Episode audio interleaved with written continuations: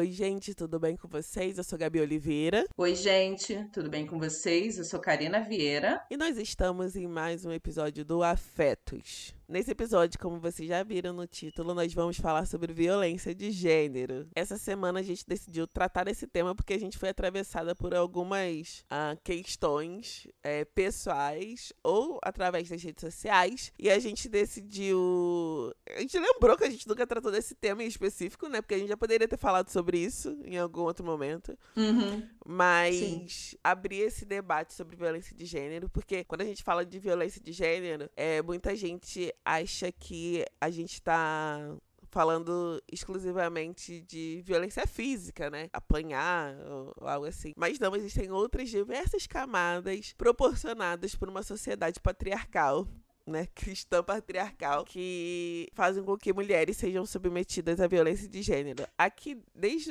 Deixa eu abrir um parênteses. Desde já. Todas as relações, gente, elas são complexas. Não é que a gente aqui vai falar que relações, por exemplo, entre duas mulheres são espaços onde não existem conflitos e não existem é, manipulação e questões a serem tratadas. Não, não é isso que a gente vai falar, até porque a gente sabe que não é verdade. Mas a gente sabe que nas relações heterossexuais, que são dadas como as mais padrão da sociedade, a existe uma diferença hierárquica quando a gente vai para níveis domésticos. E essa diferença se dá por conta, né, da gente estar tá inserido numa sociedade patriarcal. E aí a gente se deparou com algumas situações, e eu também tenho me deparado com algumas situações que antes eu não tinha vivido. É, ontem eu me deparei com um post de uma moça falando que o mostrando que descobriu que o noivo dela pegava imagens dela e divulgava em grupos do WhatsApp, que eram grupos para com nomes do tipo exponha sua putinha, só fotos de esposa e essas coisas assim. E ele fazia essa divulgação nesses grupos de forma não consentida, é porque ele via como um fetiche dele. Isso é o que, gente? Se isso não é violência de gênero, se, se isso não é fruto de uma sociedade que objetifica a mulher, eu não sei o que, que, é. Eu vou deixar o arroba da, da pessoa que, que, que trouxe esse relato. O arroba no Twitter é Ketia Rodrigues. Q-E-T-H-Y Rodrigues com, com dois Is. E aí ele se refere a ela. Tem uma parte, ele manda uma mensagem assim: Alguém que tem esposa gordinha para mostrar para mim, a minha é magrinha. Gente, a gente fala assim de quê? A gente Sim. não fala assim de outras pessoas. Eu vi esse post quando a Gabi compartilhou no Twitter. E imediatamente eu senti um mal-estar, assim, uma sensação de tipo, isso aqui é o mais alto grau da violência é, psicológica e da violência de gênero, tirando, óbvio, né, a violência física. Porque, cara, ali, pelo menos pelo que eu entendo, né, o ambiente doméstico, a pessoa com qual você se relaciona, é a pessoa com a qual você tem confiança. É a pessoa que você dorme do seu lado, você fecha os olhos e aí entra num estado de sono é a pessoa que você tem minimamente confiança. Você constrói a sua vida, você faz planos de futuro, você apresenta para sua família alguém em que você confia em determinado grau, às vezes mais, às vezes menos, mas rola algum tipo de confiança. E aí a gente vai escalonando as situações. Você, sei lá, né, quando você está num estado grande de excitação, você não está muito ali raciocinando de uma forma lógica. Mas se você compartilha vídeos ou se você você compartilha fotos íntimas com quem você está se relacionando, é porque minimamente você acredita que aquilo ali vai ser do escopo íntimo, vai ser de um escopo é, pessoal, na, vai ser entre vocês. Por mais que você saiba que aquela relação de repente não vai chegar em lugar nenhum, e aí né, a gente entra nas, no campo das possibilidades. Se essa relação acabar, esse cara pode me expor ou não, e aí fica a seu critério mandar ou não essas fotos, mandar ou não esses vídeos. Mas no caso dessa menina especificamente, ela é noiva desse cara. Então eles estão construindo uma relação a longo prazo, ou pelo menos eles estão pensando numa relação a longo prazo. Quando eu vi esse tweet e eu vi o nome dos grupos e eu vi o teor dos grupos, eu fiquei pensando assim, gente, o que a gente está vendo aqui o que já é extremamente chocante, me parece ser só a ponta do, do iceberg real, assim. E a princípio é como se os caras estivessem conversando sobre banalidades, sabe? Tipo, me mostra aí a foto da sua esposa. Como assim, sabe? Tipo, como assim você tá fazendo uma exposição pública? Porque depois que cai ali naquele grupo, aquela foto pode ser compartilhada em sei lá quantos outros grupos e você já não tem mais controle daquilo, como que você está expondo a pessoa com a qual você se relaciona para pessoas que você não conhece de uma forma degradante, de uma forma violenta, de uma forma humilhante para a mulher? Porque é isso, é não consentido. Se você tá consentindo, né? Se você coloca suas fotos nuas, vídeos seus nus na internet porque você quer, não por, por vontade do outro, mas porque você quer uma coisa.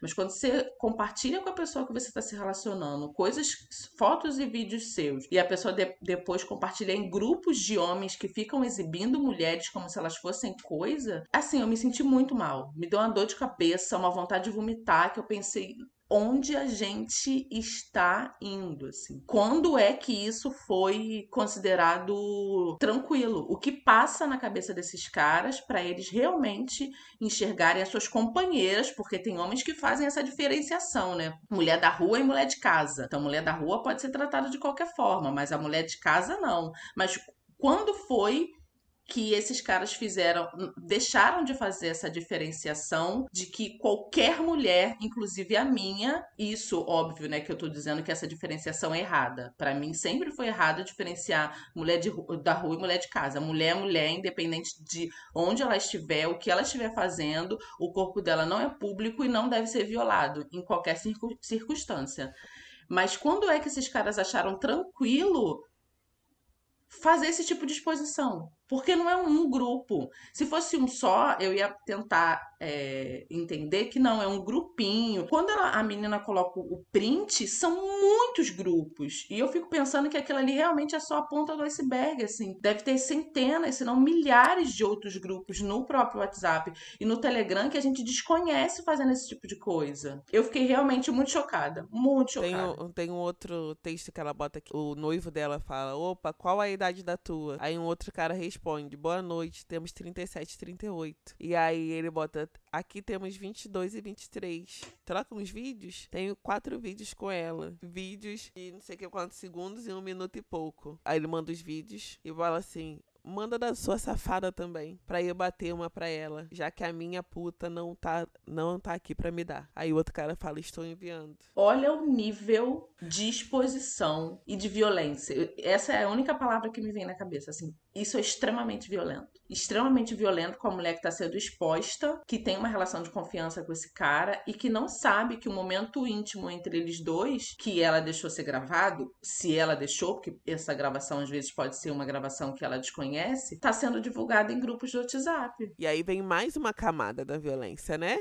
Que acontece com muitas mulheres, que é quando ela traz essa denúncia e essa exposição para falar, olha, gente, tomem cuidado com isso, as pessoas jogam a culpa nela, porque ela deixou uhum. gravar, sendo uhum. que era uma relação teoricamente de confiança. E além Sim. disso, se você ler os comentários da postagem, você vai ver diversos relatos de mulheres contando que elas não sabiam que eram filmadas e gravadas. E mesmo assim, os caras colocavam esses vídeos ou em grupos e tem uma mulher falando que o marido fez um canal no X, X vídeo, sei lá, X vídeo vídeos, ex-vídeos, né? Que fala. Com vídeos dela com ele sem ela saber. Isso perpassa, aliás, perpassa não, isso ultrapassa, isso ultrapassa o nível de, de consentimento.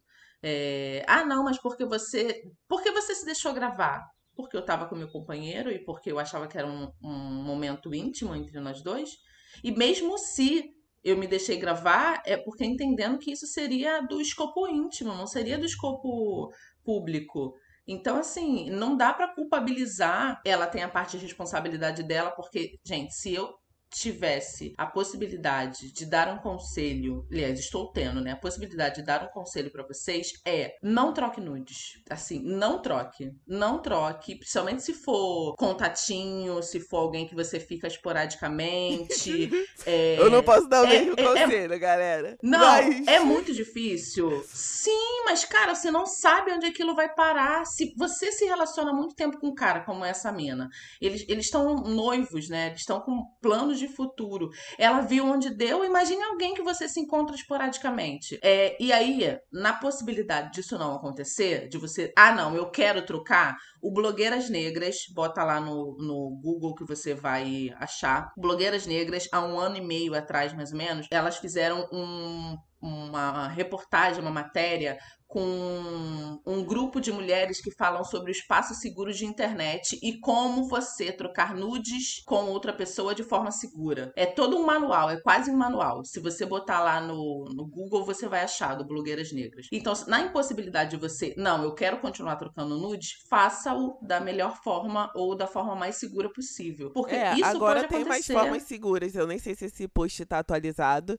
Mas hoje a gente encontra formas mais seguras, como as postagens temporárias, né? Que não dão mesmo para salvar. Tem sim, a gente tem que estudar sobre possibilidades, mas é isso. E aí, a realidade é que a gente está cercada. Eu vi uma outra situação também essa semana, de um professor da UFBA, né, assim que fala, eu acho, que assedia alunas. Uhum. Ele já foi exposto em 2000, em 2020, foi afastado e voltou a dar, a, dar aulas. Ele mandou a seguinte mensagem para a aluna: Eu percebi a qualidade do seu projeto imediatamente. Quero passar agora pela prova do beijo. Não é recomendável entre orientador e aluna, mas eu te preciso. Você é uma intelectual de peso. Apenas quero saber se você quer ser minha mulher ou, ou orientanda. Eu quero que você seja minha mulher. Passe 10 dias dias na minha casa dando sua buceta pra eu, pra eu chupar. E diga que você se imagina grávida de mim. É surreal, cara. É surreal, assim. O quanto. Parece que não existe mais uma linha que delimita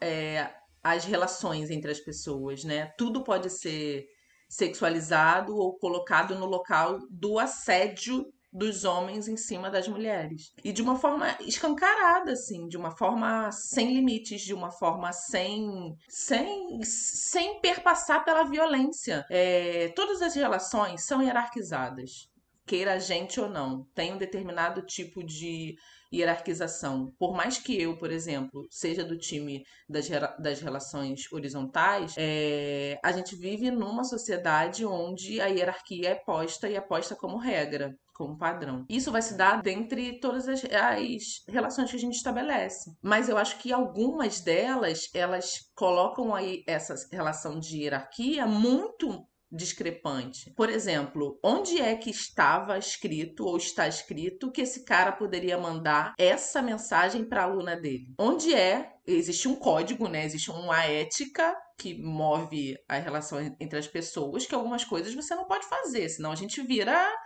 é, seres é, irracionais. Mas como é que ela responde a isso? Ela printa e leva na coordenação da faculdade? Ela fala para ele, olha só, me respeita porque eu sou sua aluna? Ela fala para ele, cara, se liga, que isso aqui não é uma relação por igual, então você não tá. Ela tá subordinada a ele. Isso que é mais absurdo, assim. Ela, é, ele está se valendo do, do cargo dele de orientador, e sabendo que ela tá subordinada a ele, que ela é orientanda, ele manda esse tipo de mensagem. Isso é extremamente violento, assim. Eu tô, eu tô realmente impactada pelo nível de violência que a gente tá vendo acontecer em diversas áreas, em diversas relações, e eu espero, assim, Gabi, de coração que a gente não normalize esse tipo de comportamento. Que a gente não ache, por exemplo, que ah, foi só uma pass... Ah, ele só passou a mão na bunda dela. Ah, ele só segurou o braço dela para poder beijar. Ah, ele só puxou ela, como se isso não fosse violência. Eu tô muito chocada, assim, real, eu tô muito chocada com o nível de assédio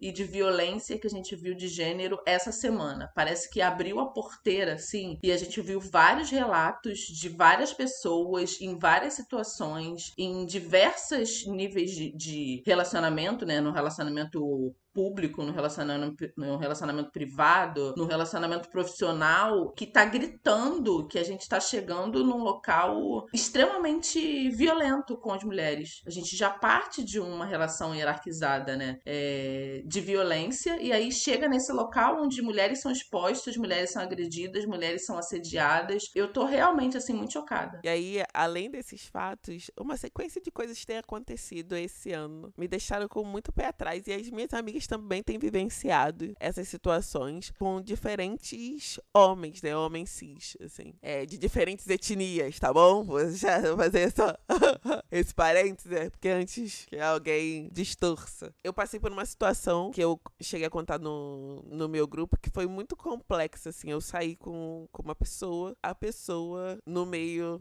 lá da relação, tirou a camisinha. Eu já tinha ouvido relatos sobre isso, mas eu nunca tinha experienciado essa situação.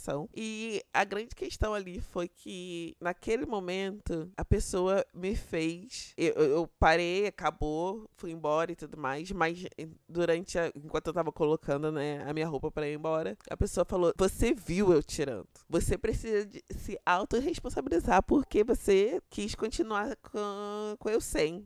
Sendo que eu já tinha falado que não, desde o início. E aí entra o lugar que você começa a se achar maluca, né? Quando você começa, gente, será que eu Uhum. vi e, e eu dei ok realmente? Não, é verdade, talvez seja e tal. E aí tem a manipulação, a gente tem um episódio sobre manipulação e, e a gente sabe que isso acontece muito nessas relações. Depois, uma amiga minha da época de escola veio, não sei porque, eu acho que eu tinha dado like em alguma foto desse cara, e essa amiga de escola veio e me falou: Ó, não sai com esse cara não, porque eu conheço o histórico dele, não sei o que, nananana", e tinha esse histórico. Então, assim, cara, me fez pagar de. fez eu questionar minha própria sanidade, se eu tinha visto ou não. E no final das contas, ele já tinha histórico de fazer isso com outras pessoas. Você tem noção? E veio com o maior discurso, um discurso, assim, gigantesco, sobre eu não colocar ele num lugar de, de que ele não estava, que é um lugar que ele não aceitaria estar nesse lugar de não respeitar o meu corpo.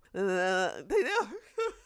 Mas o que ele fez foi não respeitar a sua vontade quando você disse que não, que não transaria sem camisinha, e foi não respeitar o seu corpo, inclusive te colocar nesse local de louca. Não, você viu eu tirando, mas eu falei que eu não queria. Que tipo de relações são essas que a gente está construindo, onde esse tipo de comportamento é visto como ah, você precisa se autorresponsabilizar. Sim, mas se eu falei pra você que eu não queria, eu expressei pra você. Isso não vai acontecer? Ou eu não que eu não quero que a gente transe sem camisinha? Se você continua e se você tira, você tá passando por cima do que eu falei. Assim, onde é que isso não é claro, sabe? Onde é que isso não é, é, racional? Porque não é possível. Não é possível que as pessoas acham ou vejam esse tipo de ato com a normalidade. Cara, é, é o que a gente conversou, Gabi, quando você me falou isso. A pessoa não se preocupa com a própria saúde. Porque, né? É, Uhum. se, é, o que garante, vamos, vamos pensar assim, de forma bem é, grosseira. O que garante que ela tá tirando a camisinha e você não seria a pessoa a ter alguma coisa? A pessoa pode pensar, não, eu tô tirando a camisinha porque eu tô limpo, eu não tenho nada, meus testes estão em dia. Mas e você? Sabe, vendo a, a situação por outro prisma. Ah, porque a pessoa não tá se preocupando com a sua saúde. Não, mas ela não tá se preocupando com a dela também. Então, assim, que tipo de relação é essa que a gente tá construindo com as pessoas, sabe? Que o nosso bem mais precioso, que é a nossa saúde, a gente tá tipo, ah, é só uma camisinha.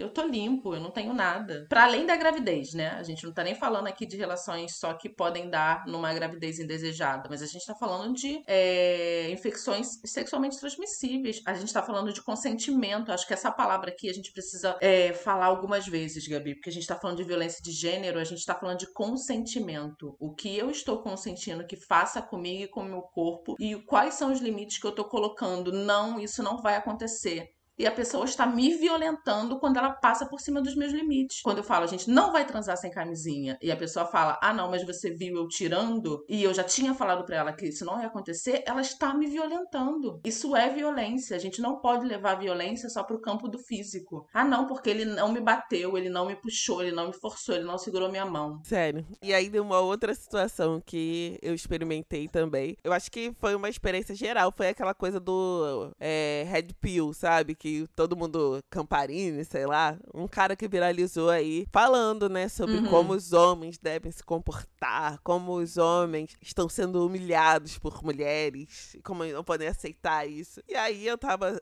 saindo com uma outra pessoa que, do nada, por causa de um meme aleatório, de uma história aleatória, respondeu o seguinte, da seguinte forma: Mulheres já odeiam e menosprezam homens. Homens agora odeiam mulheres e preferem estar sozinhos. Gente, eu não gosto de militar, sinceramente. Eu tô rindo de nervoso. Mas esse homem ouviu, gente, olha.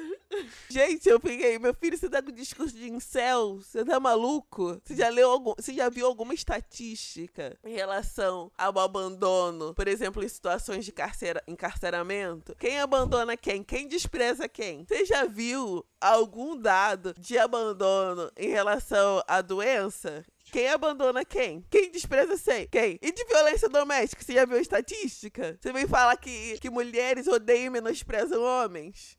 Olha, nossa, esse dia. Olha, eu tô me exaltando até aqui de novo. Toda vez que eu vejo isso, eu fico exaltada. Eu lembro que quando a gente conversou sobre isso, eu te falei, né? Tipo, que doideira é essa, gente? Como a pessoa pega, sei lá, 10 perfis de internet, que porventura ele deve ter visto, e coloca como se fosse um dado social, né? Mulheres odeiam homens. Não! Eu, eu lembro de uma. Uma postagem também que eu vi na internet que a mulher falava assim: é, é, quando uma relação é rompida, o cara tem medo de ser escrotizado na internet. A mulher tem medo de morrer. Sim. Essa é a diferença. Quando a- uma relação acaba, né? O cara tem medo, não. Ela vai me expor, ela vai me escrotizar, ela vai falar as merdas que eu fiz, ela vai. Sei lá. É isso, vai, vai ficar no campo ali da- das. das opiniões. Mas quando uma mulher rompe uma relação, ela tem medo de ser morta pelo cara. Essa é a diferença. A gente fala e a gente tá vendo estatísticas gritantes de violência doméstica, de feminicídio. É tipo quase uma. Eu ia falar uma epidemia, mas eu não sei se é- esse é o melhor termo pra usar. Mas a gente tá vendo casos de feminicídio assim.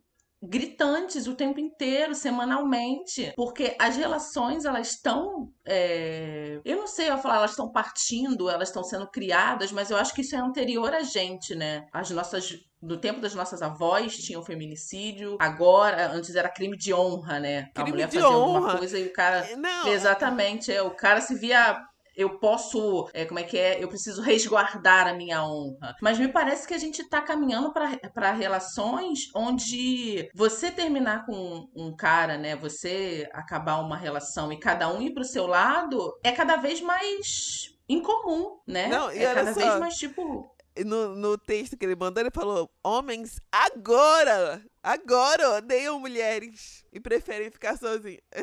Olha, gente. Desde que essa sociedade que a gente tá agora, né? Não tô falando que antes a gente não teve outras estruturas sociais, mas eu tô falando dentro do contexto que a gente tá hoje. Desde que esse contexto foi criado, minha filha, homens já odeiam mulheres. Sim, é assim, e é com muita dor no coração que eu digo sim, sim, sim. Ah, não, vocês estão sendo generalistas, vocês estão generalizando. Pega as estatísticas. A gente não tá falando de todo homem. A gente tá falando de quase todos. Exatamente, não é todos os homens, mas são quase todos os homens. A gente tá vendo estatísticas gritantes, a gente tá vendo números, dados, é, notícias de mulheres sendo, sendo mortas, de mulheres sendo assediadas, de mulheres sendo é, violentadas. É isso, é uma violência psicológica, é uma vi- violência moral, é uma, é uma violência ética. E aí eu vou partir para dois pontos que eu acho que é importante. Não é fácil, não é tranquilo, requer uma dose imensa de coragem, mas tem uma pensadora estadunidense chamada Audre Lorde, que ela tem uma frase que para mim é assim, a frase que a gente precisa seguir enquanto mulheres, tá? E aí eu tô falando de uma forma sem racializar, mulheres, ponto. Sejam mulheres cis, sejam mulheres trans, sejam mulheres pretas, mulheres brancas, mulheres é, asiáticas, mulheres indígenas. O seu silêncio não vai te proteger. A gente fica com medo, a gente fica com vergonha. Quem é que não passou por uma relação que teve algum tipo de violência, seja ela física ou seja ela psicológica, que teve algum tipo de assédio, que não fica com vergonha de falar isso? Mas a nossa vergonha e a- o nosso silêncio não nos protegem. Muito desses caras que continuam com esses comportamentos de tirar a camisinha e achar que tá tudo bem numa relação sexual, é, se protegem no silêncio. Muitos caras que agridem suas esposas, que partem de relações onde tem violência física se protegem no nosso silêncio. A gente se cobre de vergonha, porque quando a gente expõe, também tem isso, né? Quando a gente expõe, mulheres são ridicularizadas, mulheres são culpabilizadas. Ah, você estava ali porque você quis. Ah, por que você não saiu dessa relação? Ah, por que você levou essa relação há tanto tempo? Ah, você precisa se autorresponsabilizar. Mas a autorresponsabilidade vem junto de mãozinha dada com a responsabilidade do outro. Uma relação ela é feita de 50% de responsabilidade de cada um. Eu posso muito bem me autorresponsabilizar, mas também existe toda uma rede que faz com que eu continue ali naquela relação. Porque eu acredito no que a pessoa tá me falando, porque eu acredito que ela vai mudar, porque eu creio que o que a gente está construindo vai ter um futuro, porque eu acredito e eu não consigo sair, eu tenho um determinado tipo de dependência dela seja uma dependência física, seja uma dependência emocional, seja uma dependência financeira. Então, assim, não é fácil é, colocar também sobre a mulher essa possibilidade de você precisa se autorresponsabilizar. Se a pessoa com a qual ela se relaciona não se autorresponsabiliza também. Não, a gente tá, a gente tá no, no afeto, né? A gente já falou tantas vezes, tantas vezes sobre a gente destruir essa ideia de que a relação romântica deve ser o foco da nossa vida, que a gente precisa se cuidar, que a gente precisa. A gente sim defende de autorresponsabilidade. Mas a gente não tem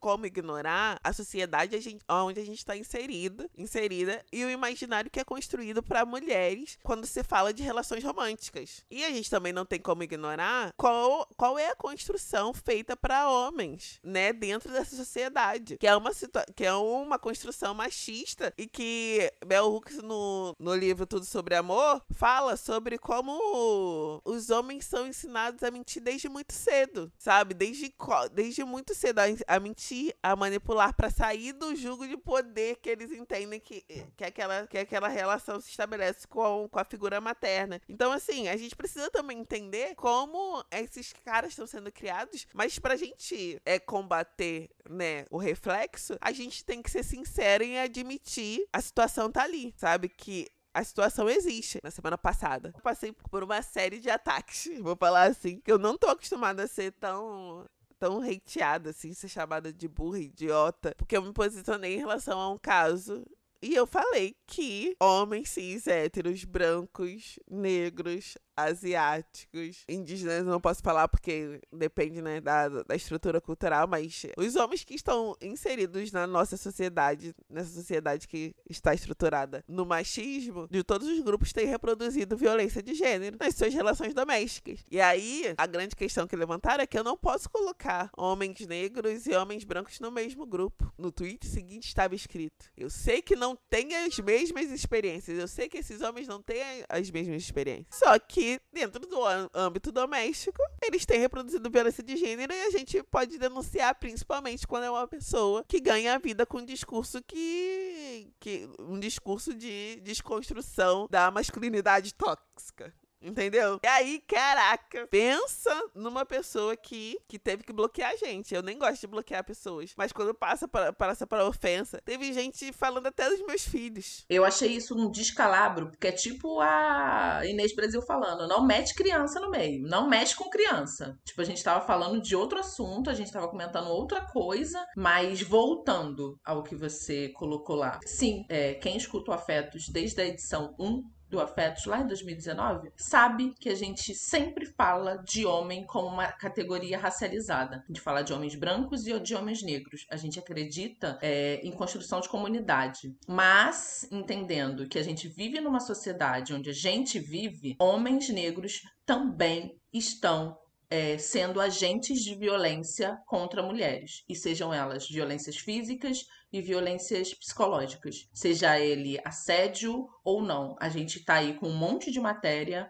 um monte de, de é, dado que diz pra gente que isso está acontecendo. Então, assim, num viés idealista, eu ia falar para você que a minha comunidade negra é perfeita e que homens não estão reproduzindo violência, não estão sendo agentes de violência, mas eles estão sendo. Infelizmente, eles estão sendo. É, com muita dor no coração, que a gente precisa admitir isso, mas a gente também não pode ser cega e colocar esses caras num local de santificação que eles não estão ocupando. Inclusive, eu acho que nesse momento é necessário que a gente fale aqui, Gabi, que a gente também não está colocando mulheres no local de santidade, não. A gente sabe que a gente mesmo. erra, a gente sabe, inclusive, que a gente pode né? A gente sabe, inclusive, que a gente pode reproduzir violência, que em relações entre mulheres também existe violência, porque a gente é, é, está inserida numa sociedade violenta, mas a gente está falando de dados e de fatos. E eu acho que contra fatos realmente não há argumentos. As mulheres estão sendo assediadas de uma forma absurda, é, as mulheres estão sendo violentadas de uma forma absurda. Claro que também quando a gente faz um recorte de raça aí entre mulheres brancas e mulheres negras, a gente vê que, inclusive, a nossa fala enquanto mulheres negras muitas vezes é descredibilizada, a gente é ridicularizada, Sim. a gente é vitimizada duas vezes quando a gente denuncia um, um, uma violência e quando não acreditam no que a gente fala. Então, assim, existem recortes que a gente faz, quem acompanha o Afetos desde o primeiro sabe, que a gente faz o recorte racial, porque a gente parte de um local racializado que é, nesse episódio especificamente, a gente está falando de coisas que foram de eventos e acontecimentos e situações que foram é, mediatizados ao longo dessa semana e que impactaram a gente. A gente grava na sexta-feira e a gente também teve a questão do BBB, né? Da expulsão do Guimê e do Sapato por assédio também. Também. E aí a gente traz a, o depoimento da, da, da moça que tava lá no intercâmbio eu não acompanho, assim, firmemente o BBB, gente. Só acompanho pelas redes sociais. Então, às vezes eu erro os nomes. Mas aí ela fala, não, é... Eu não sei, não teve nada de mal e tal. E depois ela fala que ela falou isso, que ela não lembrava das coisas, para proteger o Guimê. Então, assim, ela foi vítima e mesmo assim, ela se sentiu culpada deles terem sido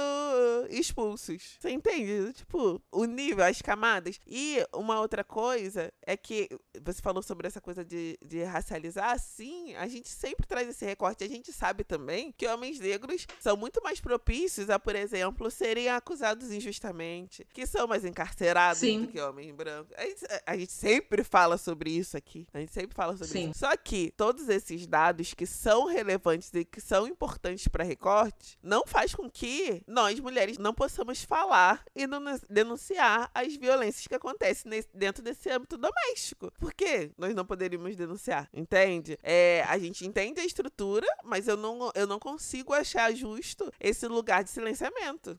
Não consigo Sim. achar justo. Não consigo achar o justo Sim. com outras mulheres. E é isso. Se tá acontecendo, não é ficando quieta que a gente vai combater. A gente precisa falar para que a gente espera, né, que a cada dia mais homens pensem sobre isso e pensem sobre as suas posturas. Como eles estão reproduzindo machismo, sendo agentes de machismo dentro desse âmbito doméstico, dentro dessas relações afetivas. Assim como tem que repensar paternidade, assim como tem que pensar, repensar. Eu não entendo como o estudo de masculinidade pode ser somente uma capa protetora. Esse estudo também tem que servir para confrontar. Homens têm que confrontar homens sobre as suas atitudes que reproduzem violência de gênero, sabe? Sim, sim, sim, sim. Se vai estudar a masculinidade, não é para poder ficar passando a mão na cabeça um do outro, é para poder entender em qual sociedade você está inserido, quais são as violências que você está reproduzindo e o que você pode fazer para acessar elas. Inclusive, não passar a mão na cabecinha do seu amigo que você vê sendo escroto, que você vê, sendo assediador e que você vê sendo violento com uma mulher ou outras mulheres. Acho que estudar masculinidade é se é, olhar para si, e olhar para o outro e entender onde está sendo, onde, onde vocês estão errando. É, não dá para estudar masculinidade sem, sem, sem entender gênero sem entender o local que você ocupa na sociedade e o que a sociedade diz que o seu gênero, que é o gênero masculino, deve se portar. É, a gente está falando de quebra de ciclo, a gente está falando de não reprodução de violência, a gente está falando de não silenciamento. Essa palavra que você falou, Gabi, é assim a grande chave desse episódio. Quando a gente está falando de violência de gênero, a gente está falando de silenciamento quem pode, ser, quem pode falar, quem está sendo escutada, quem está sendo ouvida, quem está sendo silenciada, quem está sendo pedida para não, não fale sobre isso. E aí eu lembrei de uma postagem que eu fiz lá em julho de 2022. Então vai fazer um ano de um livro da Bell Hooks. A Bell Hooks é a mulher a ser lida por homens e é, por mulheres e homens. Que o livro dela, que o último que tinha saído, é o A Gente é da Hora, Homens Negros e Masculinidade. Esse livro, assim, é o livro que eu indico para qualquer pessoa ler. Seja você cis, seja trans, seja homem, seja mulher, seja preto, seja branco. E eu escrevi assim: de todos os livros da Bell Hooks que li, A Gente é da Hora, Homens Negros e Masculinidade foi o mais desafiador. Eu sentia que a Bell Hooks não estava falando comigo que as palavras dela seriam para homens que me cercam e não para mim. Mas eu cheguei na página 39 e li a seguinte frase: As mulheres negras não podem falar pelos homens negros. Nós podemos falar com eles. Ao fazê-los, incorporamos a prática da solidariedade em que o diálogo é a base do amor verdadeiro. Ali comecei a entender o recado. A gente é da hora, homens negros e masculinidade é sobre construção de identidade negra alternativa. É sobre a possibilidade da saída do sistema patriarcal, capitalista, imperialista, supremacista branco que sustenta essa masculinidade nociva sobre quatro pilares. 1. Um, a insistência na obediência cega. 2 2. A repressão de todas as emoções, exceto o medo. 3. A destruição da força de vontade individual. E 4. A repressão do pensamento sempre que esse se afasta do ponto de vista das figuras de autoridade. No capítulo 4, Não Me Obrigue a Machucar Você, Bell Hooks afirma que homens negros são socializados para serem viciados em raiva, mas que ninguém se importa desde que essa raiva esteja sendo descontada em outras pessoas negras. E ela chega ao cerne dessa raiva ao falar de uma infância que teve o abuso como norma. Aí ela vai falar de assassinato de alma, vai falar do autor desse termo, e eu fecho assim: Bell Hooks nos chama a responsabilidade sem passar a mão na cabeça de ninguém. E aqui eu digo nós e não os homens negros, porque acredito acredito realmente que esse, esse seja um trabalho em conjunto e não individual. Mas ela também diz que homens negros podem se engajar e aprender com estratégias de autorrecuperação de mulheres negras saudáveis que amam a si mesma, afirmando que a escrita progressista feita por nós nunca foi elaborada apenas para o público feminino. A gente pode se atrever a sonhar, a sonhar com uma masculinidade que humanize, que não seja castradora do sentir e que não seja dominadora e autoritária. Então, assim, é possível. Só que isso envolve falar dos traumas, isso envolve não passar a mão no seu coleguinha sediador, não passar a mão na cabeça do seu coleguinha sediador. Isso envolve olhar para si e ver o quanto você está reproduzindo de masculinidade tóxica nas suas relações. Isso envolve se autorresponsabilizar, isso envolve falar o que se quer. E aqui a gente não está falando de relações é, monogâmicas. Você pode ter relações não monogâmicas desde que você deixe claro para sua parceira ou para as mulheres que te cercam que é isso que você quer. O que não dá é para poder bancar um discurso fora quando não é isso que você está fazendo nas suas relações, sejam elas pessoais, profissionais, domésticas ou não. É, eu acho que falar de violência de gênero envolve isso tudo. A gente não está